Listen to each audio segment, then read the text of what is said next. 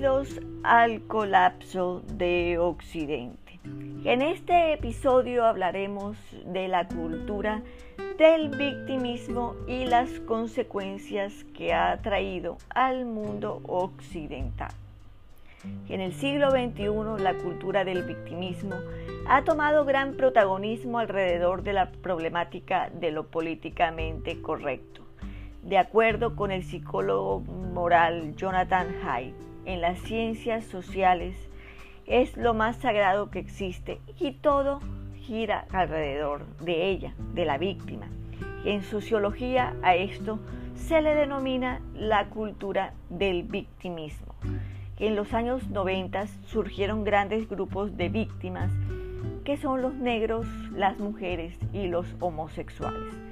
Siempre que se producen cambios políticos drásticos o surgen controversias, que estas suelen ser sobre temas de raza y género. También hay otros grupos que durante los noventas tuvieron menos repercusión sin dejar de jugar un papel importante.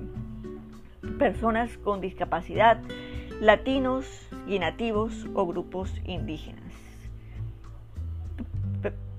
pero desde el 2014 hasta nuestros días han surgido otros grupos que han ganado gran repercusión, como lo son los musulmanes, los transgéneros y en el 2020 Black Lives Matter. De acuerdo con la psicología moral, los musulmanes han logrado llegar a una categoría sagrada y no se permiten críticas sobre el Islam. Los grupos de transgénero en un lapso de dos años se han ganado la atención de los campus de las universidades.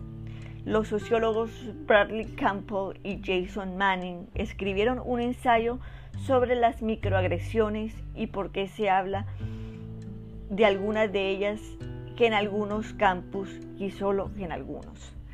Las microagresiones es el resultado de una serie de cambios que han sufrido las culturas y la cultura moral.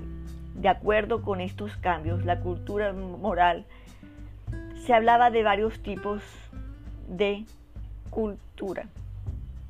La cultura del honor, que hacía referencia a las personas que a menudo no aceptaban leyes ni ninguna clase de autoridad rechazaban rebajarse a que nadie gestionase sus propias cuestiones. Según Manning y Campbell, la cultura del honor es propia de las sociedades carentes de marcos legales que regulen conflictos de un modo institucional. Es decir, un caballero no tolera la más mínima mancha en su honor, un insulto o una humillación, aunque fuera casi inapreciable la persona debe retractarse de lo dicho o terminaban batiéndose en duelo. Los duelos por honor se practicaron en Norteamérica hasta el siglo XVIII y desaparecieron totalmente en el siglo XIX. La cultura de la dignidad, en donde la dignidad no depende de lo que piensan los demás la cultura de la dignidad se le atribuye a las sociedades democráticas, ya que en ellas existe un marco legal de resolución de conflictos que posibilitan dirimirlos ante instancias de autoridades independientes. La reputación es menos importante que incluso se valora tener aguante los padres enseñan a los niños ese principio que la violencia genera más violencia, pero las palabras no. La cultura victimista se cimienta en la hipersensibilidad hacia lo que se considera una ofensa.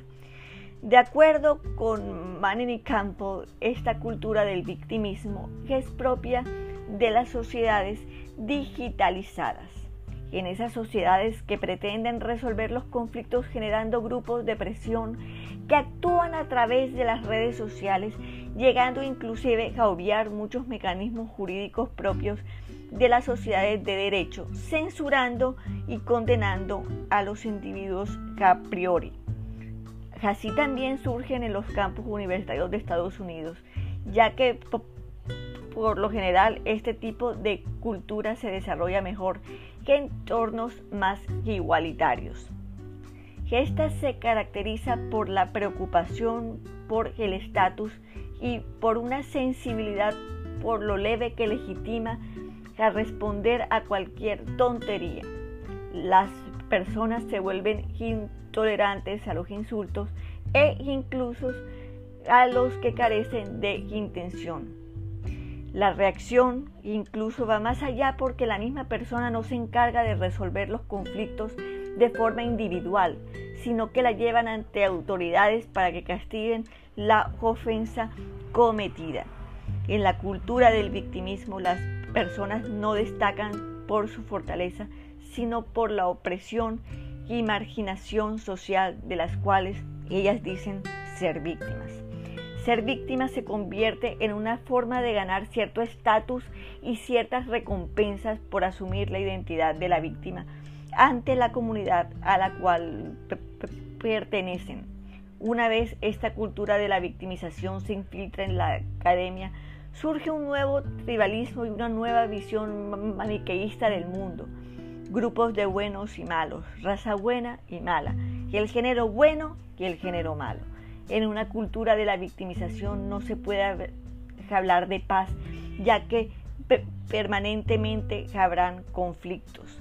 En la cultura del victimismo siempre existirá el miedo sobre lo que se debe decir, y por, ende la autocensura. Por parte del señalado opresor también hay una historia de victimización, lo que ocasiona que esta cultura se convierta en una suerte de círculo vicioso en donde todos de alguna u otra forma terminan siendo víctimas, bien sea para obtener o conservar privilegios o bien para evadir un castigo. La cultura del victimismo es antidemocrática, no conoce el derecho a la réplica porque ella es porque en ella es prioridad juzgar antes de escuchar. Se practica la censura y la autocensura, lo que posibilita el debate. El temor a la, ofensa propio de la cultura victimista limita el desarrollo de la ciencia, las artes, la literatura y filosofía además de todos los temas de, democracia en la vida. De esta forma hemos llegado a este episodio de el colapso de Occidente. Hasta la próxima.